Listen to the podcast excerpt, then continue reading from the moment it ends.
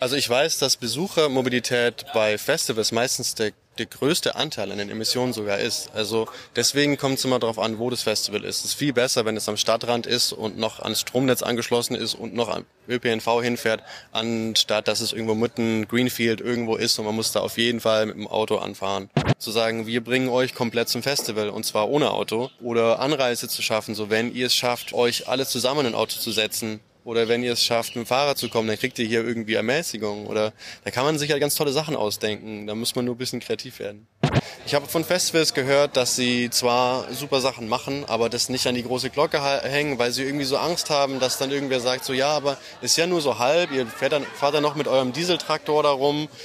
Und ich finde, wir müssen so eine Art Umdenken haben, dass es einfach okay ist, anzufangen, dass es okay ist, sich selbst zu ermächtigen und es mal einfach was in die Hand zu nehmen und dass es auch okay ist, noch ganz am Anfang zu sein. Thema Takt, der Hip-Hop-Business-Podcast mit Tobias Wilinski. Julian Vogels hat Musiktechnologie studiert, 2014 das Unternehmen Soundbrenner mitgegründet und war dort sieben Jahre lang CTO. Jetzt ist er Nachhaltigkeitsberater und Softwareentwickler in der Nachhaltigkeitsbranche. Ich habe mit ihm auf dem Popkulturfestival in Berlin gesprochen. Da war er als Speaker für Music Declares Emergency. Das ist eine Initiative, die Leute aus der Musikbranche gegründet haben, um sich für eine branchenweite Reaktion auf den Klimanotstand einzusetzen.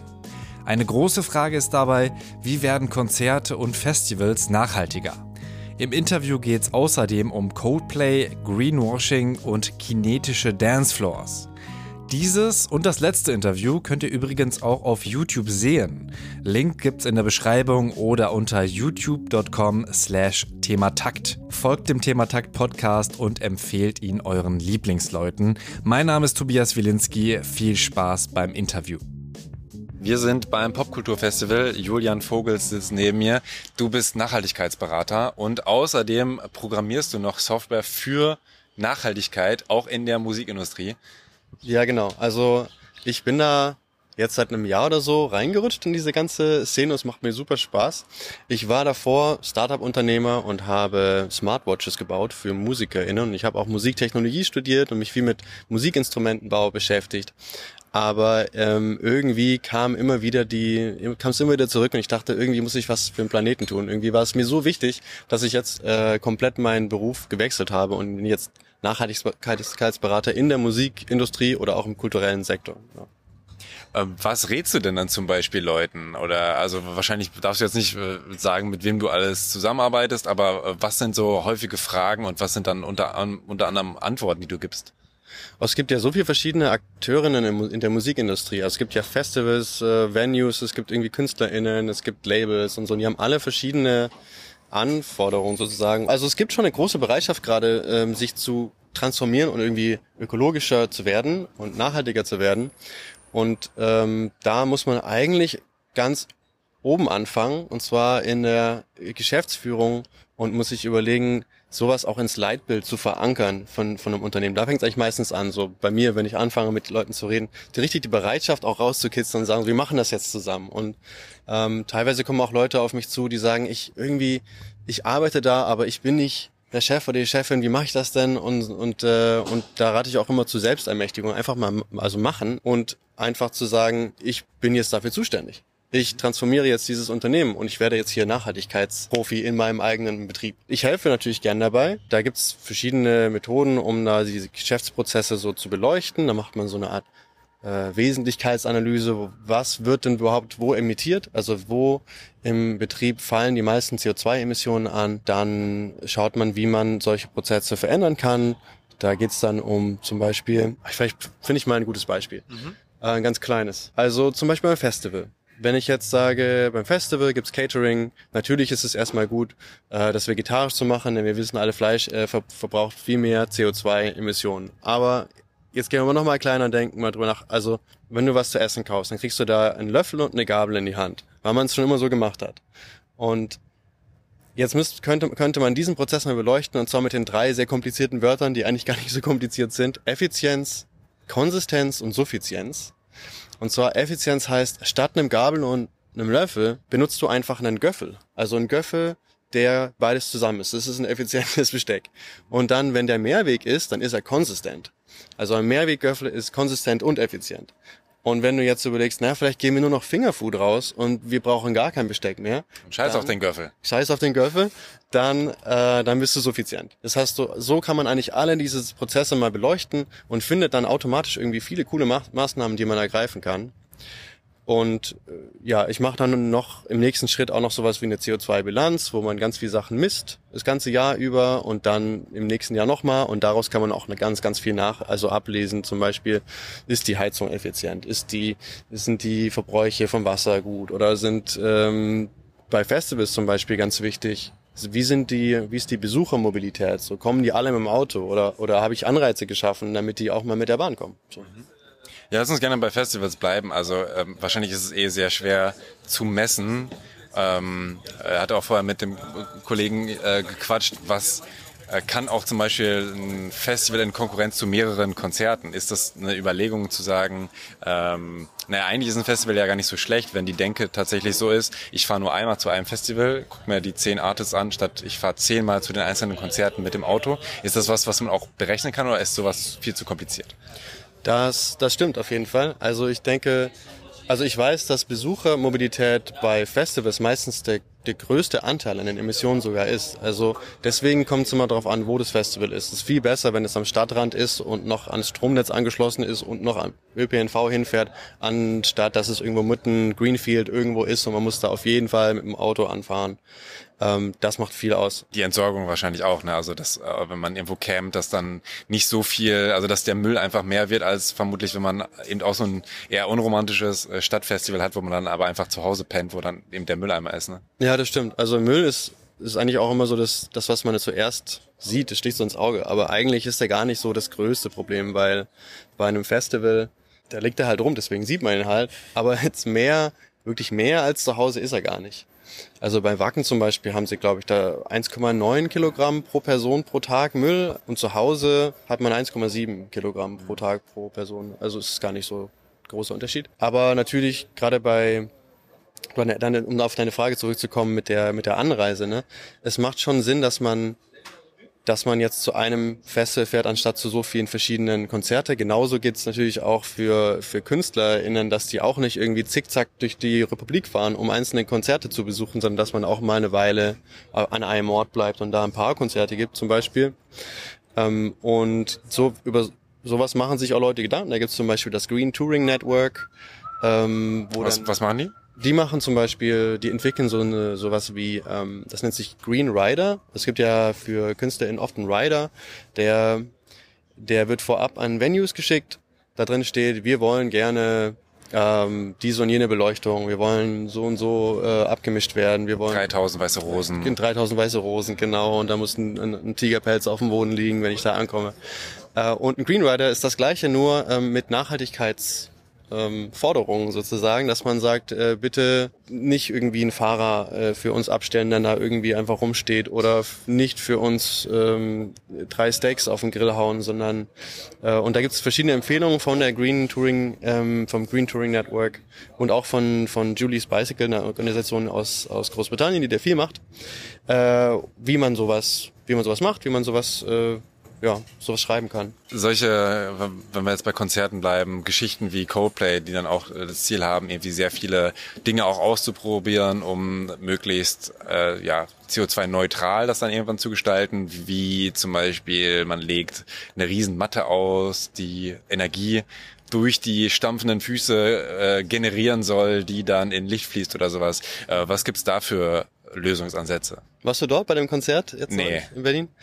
Äh, ein paar Freunde von mir waren dort, die auch bei Music Declares Emergency sind, so wie ich. Äh, und die, die haben, die fanden es wirklich cool. Also tatsächlich macht so eine, das nennt man ja irgendwie kinetischer Dancefloor, macht es natürlich jetzt nicht macht jetzt keinen großen Unterschied. Also die hüpfen da den ganzen Abend drauf rum und es glaube ich, es lädt einen Akku, der einen Scheinwerfer betreiben kann fürs nächste Konzert. Aber es hat einfach eine coole Wirkung, weil die Leute so erfahren, was eigentlich Energie bedeutet. So wie viel man eigentlich da drauf rumhüpfen muss, damit man einen Akku äh, überhaupt füllen kann. Und es schafft einfach auch eine lustige, weil eigentlich gehen die Leute ja zum Konzert. Also wenn du jetzt zum Konzert gehst, hast du eigentlich keinen Bock über Klima nachzudenken, weil es schon ziemlich deprimierend ist. Ne? sondern du willst eigentlich ja deinen Lieblingskünstler und Künstlerin sehen. Aber so spielerisch noch mit dem Thema noch mit reinzubringen, finde ich, finde ich schon echt, also Hut ab, dass sie das so gut hinbekommen haben bei, bei Coldplay. Und es geht ja auch noch darüber hinaus, da wird ja viel informiert, auch dieser Film, der am Anfang lief, der sehr emotional war anscheinend. Also, die haben das schon gut durchdacht, haben natürlich auch ganz schön auf den Deckel gekriegt für das, was sie dann falsch gemacht haben bei ihrer, äh, bei ihrer ganzen, bei ihrem ganzen Konzept. Was denn? Also Coldplay hat ja vor, vor ein paar Jahren haben die gesagt, wir touren jetzt nicht mehr. Ähm, wir möchten nicht mehr touren, solange wir nicht rausfinden, wie wir nachhaltig touren können. Äh, Riesenaufschrei. Und sie haben es tatsächlich dann durchgezogen und haben jetzt mit dieser neuen Tour halt manche enttäuscht, die gedacht haben, sie würden es komplett nachhaltig schaffen. Und sie meinten halt so, ja, wir sind auf dem Weg, wir wollen das jetzt mal ausprobieren, wie das funktioniert. Und wir machen es ja noch mal besser. Ich finde den Weg total gut. Also man muss nicht perfekt sein, um anzufangen. Aber sie haben sich eben ein, ein bisschen den Schnitzer erlaubt, indem sie mit diesem finnischen Energieriesen zusammengearbeitet haben, die ihre, ähm, ihren Fuhrpark mit synthetischen Kraftstoffen versorgt haben. Und diese synthetischen Kraftstoffe, die sind auf Pflanzenbasis und sollen super nachhaltig sein stellte sich dann heraus, dass sie doch nicht so nachhaltig sind, weil dafür riesige Wälder abgeholzt wurden. Mhm. Nicht jetzt genau für den, den Coldplay bekommen hat, aber diese Firma hat sie natürlich benutzt, um ihr Produkt zu greenwashen. Und da muss man einfach sehr, sehr vorsichtig sein. Und ich glaube, es ist nicht mal das Problem, dass das passiert ist, sondern der Umgang dann damit danach. Und da können sich alle Künstler in mal ein, äh, ein Beispiel dran nehmen. Wenn man so eine Anschuldigung bekommt für Greenwashing, dann muss man eben gleich sehr schnell handeln und solche Partnerschaften sofort in Frage stellen und sich davon distanzieren, wenn man rausfindet, oh, ich bin da voll in die Falle getappt, weil man sonst sofort als Komplize dasteht. Mhm. Und deswegen, ich glaube, das wird in Zukunft noch ein viel größeres Thema werden, dass man, dass man sich da klar abgrenzt und Greenwashing habe ich das Gefühl, könnte ein bisschen gefährlich sein für die Musikbranche, dass das mehr und mehr wird, dass man sich solchen Künstlern bedient. Kannst du irgendeinen Ratschlag geben, außer da irgendwie tiefer zu recherchieren? Also gibt es Stellen, wo ich, wenn ich denn ein Angebot bekomme, äh, nachfragen kann? Ist das vielleicht auch Music Declares Emergency, wo ich mal einen Brief hinschreiben kann, hey, die wollen das und das machen, ist das wirklich cool? Also jetzt im Falle von Coldplay, ich glaube, die haben mehr als die meisten KünstlerInnen irgendwie ein Team, die da, die das machen könnten ja. sogar.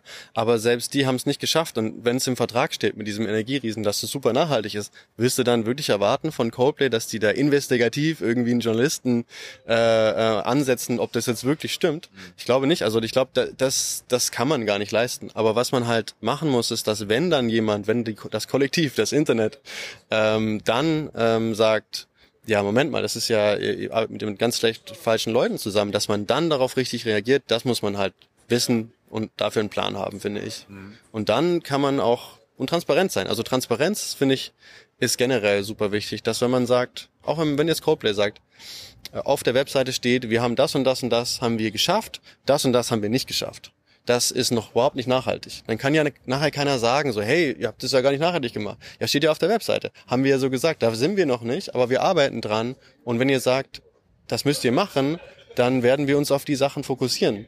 Und ich finde, ja, wenn wir dieses, wenn wir so alle rangehen würden, dann wäre schon viel geschafft. Gibt es denn deutschsprachige Bands, die auch äh, einen größeren Fokus darauf setzen? Ja, also jetzt gerade im Moment sogar, äh, ganz aktuell gibt es das äh, Tempelhof Labs heißt es. Das ist eine Kooperation und Freunden von mir mit der Band Die Ärzte, die Ärzte und auch mit den Toten Hosen. Und die haben davor auch schon eine Konzertserie gemacht in der Wuhlheide mit Seed. Und das sind alles so eine Art Laborprojekte, wo man mal versucht, ein Konzert richtig nachhaltig zu denken und auch so mit Kreislaufwirtschaft, dass man Sachen wiederverwenden kann, dass man die Sachen auch richtig misst, um rauszufinden, wie viel wo liegen eigentlich die großen Emissionen und daraus äh, hoffen die sich jetzt eben ganz viel Erkenntnisse zu, zu gewinnen, um dann bessere ähm, Empfehlungen zu geben für alle Konzerte. Aber jetzt gerade befinden wir uns noch in so einer Forschungsphase, richtig? Ja, ja, also es geht aber auch schon seit ein paar Jahren. Hier und da wird viel gemacht. Also es gibt ja zum Beispiel auch jetzt am Samstag das Futur 2 Festival in Hamburg. Das ist ein ganz kleines Festival, das aber sich wirklich auf die Fahne geschrieben hat. Wir probieren mal alles Mögliche aus so. Äh, und ist eigentlich auch noch ein bisschen ein Forschungsprojekt, aber ist schon einige Jahre jetzt. Äh, und das Futur 2 hat zum Beispiel so Sachen wie eine solarbetriebene Bühne oder eine mit Fahrrädern betriebene Bühne. Und dort äh, fallen zum Beispiel laut deren Webseite, glaube ich, nur 36 Gramm Müll pro Tag pro Besuchenden an. Aber wer muss dann auf die Fahrräder drauf? Die, die, also wenn du was hören willst, dann musst du aufs Fahrrad. Ach so. Ja, irgendwer muss, muss treten. Ein paar können tanzen, aber ein paar müssen auch treten. Okay. Und je basslastiger, desto mehr Energie, desto härter ist es zu treten. Na, hoffentlich äh, haben dann noch alle genug Power, ne? Das ist ja schade. Keiner wollte Fahrrad fahren, deswegen müssen wir jetzt leider Ja. gehen. Genau. Ähm, Das ist auch mitten in Hamburg. Also es kommt eben drauf an, auch wie nachhaltig ein, ein Festival sein kann, je nachdem, wo es ist. Also das ist wirklich, weil die eben ans Stadtnetz angeschlossen sind. Und es gibt auch noch vor, vor Ort Photovoltaik und so.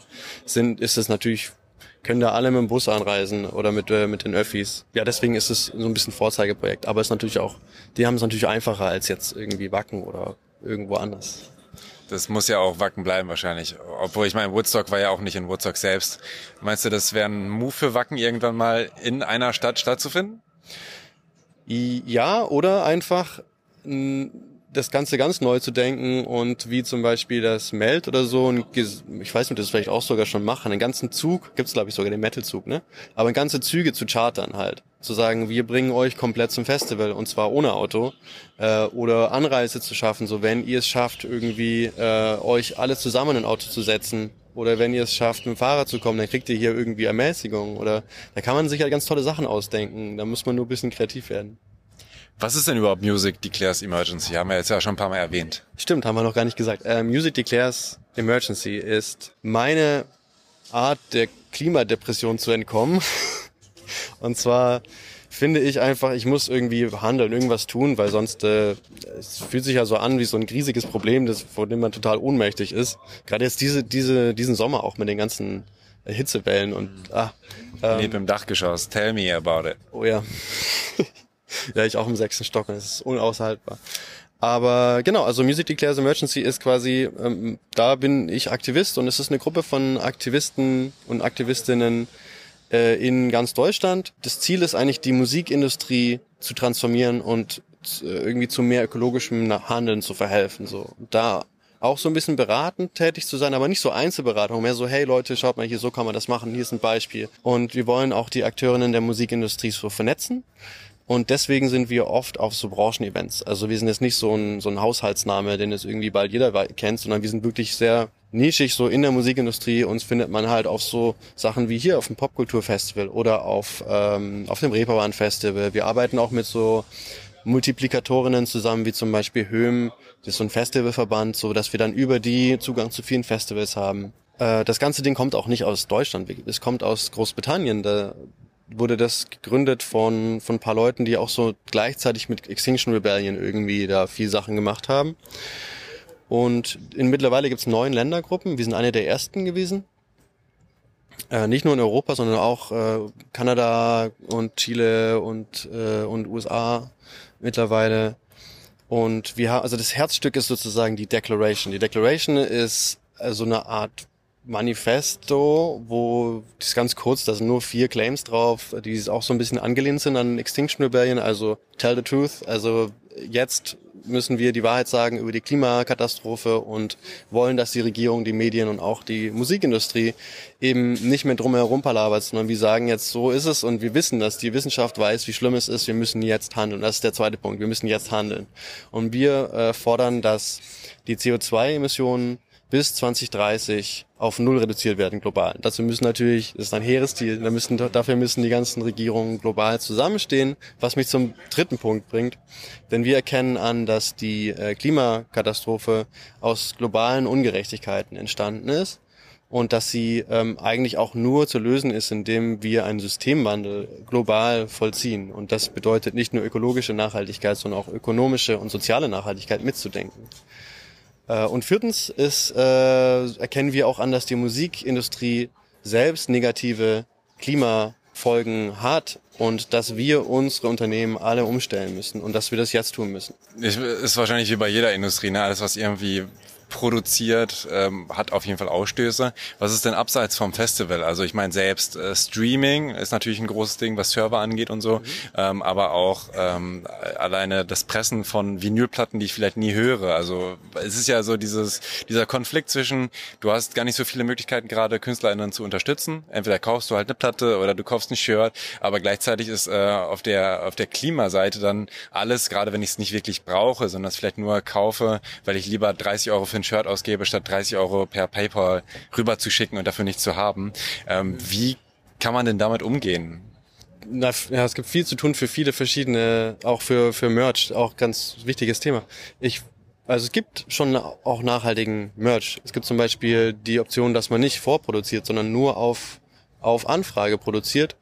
Ähm, macht zum Beispiel Sustain in Süddeutschland, die machen das ganz gut. Äh, man kann auch einfach das ganz neu denken, zum Beispiel diese Fanboxen, die ja gefüllt sind mit allem möglichen Ramsch, die kann man mal komplett abschaffen, äh, sondern vielleicht als Band auch sich mal überlegen, so vielleicht ähm, äh, will ich irgendwie Saatgut oder so. Mein wird jetzt mein neuer Fanartikel, weil diese Blume passt zu mir oder so. Dass man so Sachen mal einfach denkt und es so macht, äh, ist wahrscheinlich sogar echt cool und kreativ und kommt bestimmt an. Ähm, Habe ich von der Lazy Lizard Gang bekommen Wirklich? von einer Weile. Ja, das war so ein Promo-Move, die haben mir sogar ein Briefchen geschrieben und da war Saatgut drin und dann hat man äh, den Brief sogar falten können, ähm, zu so einer kleinen Box Erde reingemacht, äh, Saatgut rein und dann ist da eine Pflanze daraus entstanden. Oh, Weil die sind ja sehr für äh, die Umwelt, sind ja eben auch Lizards. Ja, Reptiloiden, ja. Ja, also das nicht, aber sie sind, sie sind Lizards. Ja. Ja, ich bin 34% Reptilit, habe ich neulich im Internet rausgefunden. Ach so, gibt's da so einen Test für? Ja, genau. Das ist ja vielleicht das nächste Thema. Ähm, die Software. Ähm, wie äh, kann wie kann Software denn helfen? Also was, was genau machst du denn da? Ja, was ich da mache, ja, das ist ja. so, ähm, das hat mit dem Aktivismus jetzt nichts zu tun, sondern mein persönliches Projekt und ich bin da sehr äh, passionate für. Und zwar geht's mir darum, äh, das habe ich ja erzählt, dass diese, diese Festivals, der größte Anteil davon sind diese Besucher Besucherinnen-Mobilitätsemissionen. Die kann man aber so schwer greifen und so schwer fassen. Also ich habe ja gerade gesagt, man kann da Anreize schaffen, dass man mit ÖPNV kommt und so. Aber wenn du es wirklich wissen willst, wie ob das jetzt funktioniert hat, wie machst du das? Du musst es ja irgendwie messen können. Du musst ja erstmal Leute befragen, so wie kommt ihr denn jetzt eigentlich gerade an? Und dann beim nächsten Event nochmal so, und hat es funktioniert, dass wir diese Anreize gegeben haben? Vielleicht sind jetzt mehr Leute mit dem Fahrrad gekommen. Und diese Umfrage, die habe ich jetzt mit ein paar Leuten schon versucht zu machen. Und es geht immer schief. Einfach jedes Mal, weil ähm, man muss mit Zettel und Papier irgendwie den Leuten sagen, jetzt musst du deine Postleitzahl da eingeben und dann musst du hier irgendwie noch sagen, du bist im Auto gekommen, aber da sind so und so viele Leute drin gewesen und aber ich bin noch mit dem Zug gekommen und dann bin ich noch Auto gefahren und dann, hä? Und es ist immer sauer kompliziert und deswegen ähm, baue ich da jetzt eine iPad-App. Und diese iPad-App wird so ein Kiosk aus dem Stand, aus dem Stand sein, der beim Besuchereinlass einfach steht und dann kann man einfach da ein, kurz eintippen, so, ach, ich kam hier irgendwie aus äh, Leipzig, mit dem, bin da mit dem Auto gefahren, dann bin ich mit dem Flieger nach Düsseldorf gefahren und von da aus mit dem Fahrrad nach zum Wagen gefahren. Und das kann man alles in der, in der App eben schön, schön auflisten. Da kriegt man noch ein bisschen Infos, so was heißt das jetzt eigentlich? Was würde eigentlich der normale, was würde es normalerweise kosten, wenn ich es kompensieren äh, wollen würde? Was würde, wie viele Bäume müsste ich dafür pflanzen? So Sachen gibt's dann da. Und die Daten kommen natürlich dann auch aggregiert, gebündelt und anonymisiert äh, beim, bei den Veranstaltenden an. Also durch diese Daten weiß ich ja, wo sind die meisten Leute, die mit dem Auto anfahren. Und dadurch kann ich so eine Heatmap machen und kann auch sagen, da wäre die beste Shuttlebusroute. Ich kann dadurch so viel rauslesen, dass, dass ich sonst sau schwierig nur machen könnte. Da müsste ich erst diesen ganzen Papierwust in Excel eintragen und dann mit Emissionsfaktoren multiplizieren. Das kann niemand, also das können nur ganz wenige Leute. Deswegen glaube ich, dass diese App Leuten helfen wird dabei, das zu machen und dann eben auch die richtigen Maßnahmen abzuleiten, dass sie nur machen können, wenn sie die richtigen Informationen haben. Aber da gibt's dann wahrscheinlich auch Anreize, weil die Leute haben wahrscheinlich nicht so Bock, wenn sie aufs Festival kommen, erstmal ihren Reiseweg in so eine App reinzuballern, oder? Ja, also am besten wäre, muss ich noch ein bisschen dran, äh, noch mit den Veranstaltern reden, aber am coolsten wäre ja, wenn du das dann machst, dass da am Schluss ein kleiner QR-Code drin ist, dann kriegst du ein freies Getränk oder so. So Sachen, auf jeden Fall. Aber du kriegst ja auch Infos und ich glaube, wer rumwartet in der Schlange, der probiert auch gerne mal so eine App aus, die, ja, freund, also auf jeden Fall wird sie einfach und freundlich aussehen und lustig sein und nicht so ein, nicht aussehen wie Excel und ein Stück Papier. Hier kommt auch gerade ganz nachhaltig die Fahrradtruppe, vielleicht hört man's. Ähm, was kann ich als Musikkonsument denn für Nachhaltigkeit tun? Also wir hatten es auch vorher äh, schon im Gespräch, ob man zum Beispiel Sachen, äh, nimm was Spotify, bringt's was, ich lade das Album runter, wenn ich das 20 Mal höre. Äh, ist, das, ist das schon ein Unterschied oder ist es eigentlich relativ egal? Das macht schon was aus. Also ich habe, ähm, wenn ich mich jetzt richtig erinnere, ist 20 Mal anhören auf Spotify schon das Äquivalent von einem Track auf einer CD pressen. Tatsächlich ist es relativ viel, was dieses Streaming ausmacht, aber natürlich nur, wenn du es jedes Mal streamst und nicht einfach einmal runterlädst und dann 20 Mal anhörst. Ich glaube, ein großer Unterschied ist tatsächlich, ob man es über Wi-Fi oder über mobile Daten streamt. Weil die, Funk, äh, die Funkmasten viel mehr Strom fressen als jetzt irgendwie Wi-Fi zum Router und ins Netz. Deswegen sollte man am besten immer im Wi-Fi-Netz bleiben. Also im Idealfall äh, lade ich mir zu Hause was runter für unterwegs und höre das dann ähm, einfach ja. ganz entspannt offline. Genau. Und ansonsten auch immer gerne in erstmal nicht so weit weg, nicht nach Paris fliegen, um irgendwie da einen Act zu sehen, sondern einfach mal gucken, na, vielleicht kommen die ja doch noch nach Berlin oder vielleicht reicht es mir auch in einem Jahr oder einfach lokal bleiben. Und, ähm, und wenn man nach Paris dann fährt, dann lieber mit dem Zug und nicht mit dem, äh, mit dem Flugzeug auf jeden Fall. Und dann, naja, was ganz wichtig ist, das sind alles Sachen, natürlich kann man im Kleinen irgendwie was verändern in seinem eigenen Leben, muss, muss man auch, müssen wir alle. Aber es geht natürlich vor allem um die Veränderung auch der größeren Strukturen und der Unternehmen. Und da hilft es natürlich, wenn wir alle als Konsumenten, boah, hier sind sau viele Fahrräder. Ja, hier, sind, hier ist ja jetzt ein bisschen übertrieben. Berlin und Bike, Shoutout. Also wenn wir alle als KonsumentInnen auch die KünstlerInnen, die MusikerInnen und auch die Labels und so einfach daran erinnern, was, dass wir das wollen, dass wir wollen, dass sie nachhaltiger werden. Ähm, und ich mache das tatsächlich. Ich bin jetzt ähm, zum Beispiel habe ich bin ich am äh, im November bei bei Roan. Das ist einer meiner Lieblings-DJs und ich habe auf dem Ticket, das ich bekommen habe, gelesen, äh, muss man ausgedruckt mitbringen. Ich dachte, das müsste da nicht draufstehen. Das kann man doch einfach vom Handy zeigen. Warum steht das auf meinem Ticket drauf? dann habe ich das einfach kurz dem Management von Rowan geschrieben und er meinte so, boah, danke für den Hinweis. Äh, wir setzen uns gleich mit dem Venue in Verbindung, weil das muss da eigentlich nicht draufstehen. Das kann man alles digital machen. Und so Sachen finde ich einfach cool, wenn jeder auf sowas hinweist, weil es wird auch gut aufgenommen. Also einfach machen, einfach mal hinschreiben. Äh, abschließend, du hast es jetzt schon ein paar auch genannt, aber was sind denn deine Wünsche für Nachhaltigkeit und die Musikindustrie? Meine Wünsche für die Nachhaltigkeit und Musikindustrie ist, dass, ähm, dass das das neue Normal wird. Also dass wir quasi dass man nicht mehr Leute so überzeugen muss, dass man das jetzt anders denken soll, dass man auch nicht mehr so eine Angst hat, darüber zu reden. Ich habe von Festivals gehört, dass sie zwar super Sachen machen, aber das nicht an die große Glocke hängen, weil sie irgendwie so Angst haben, dass dann irgendwer sagt, so ja, aber ist ja nur so halb, ihr fährt dann, fahrt dann noch mit eurem Dieseltraktor da rum und ich finde, wir müssen so eine Art Umdenken haben, dass es einfach okay ist, anzufangen, dass es okay ist, sich selbst zu ermächtigen und es mal einfach was in die Hand zu nehmen und dass es auch okay ist, noch ganz am Anfang zu sein. Und solange man aber diesen Weg geht und dann glaubwürdig geht und transparent geht, dann sollte das schon, dann ist es schon ein Applaus wert. Ja, und das auch gemeinsam zu machen. Also zum Beispiel auch ganz offen drüber zu reden, okay, wir machen das noch nicht, hat jemand vielleicht eine Idee, wie macht ihr das denn und so, dass das so ein Thema wird, was man nicht mehr so mit so einem Tabu belegt. Vielen Dank, Julian Vogels. Wenn du nicht noch was hinzufügen möchtest? Ähm, nee, vielen Dank für das Interview, hat mich sehr gefreut. Super cool. Mehr Infos zu Music Declares Emergency gibt's unter musicdeclares.net. Ich bin gespannt, ob Coldplay oder andere KünstlerInnen es demnächst tatsächlich schaffen, nachhaltig aufzutreten. Diesen Podcast könnt ihr unter thematakt.de slash spenden unterstützen. Vielen Dank an Musa, der supportet ab jetzt per Patreon. Teilt Thematakt in eurer Story und mit euren FreundInnen. Mein Name ist Tobias Wilinski. Bis bald. Thema Takt, der Hip-Hop-Business-Podcast mit Tobias Wilinski.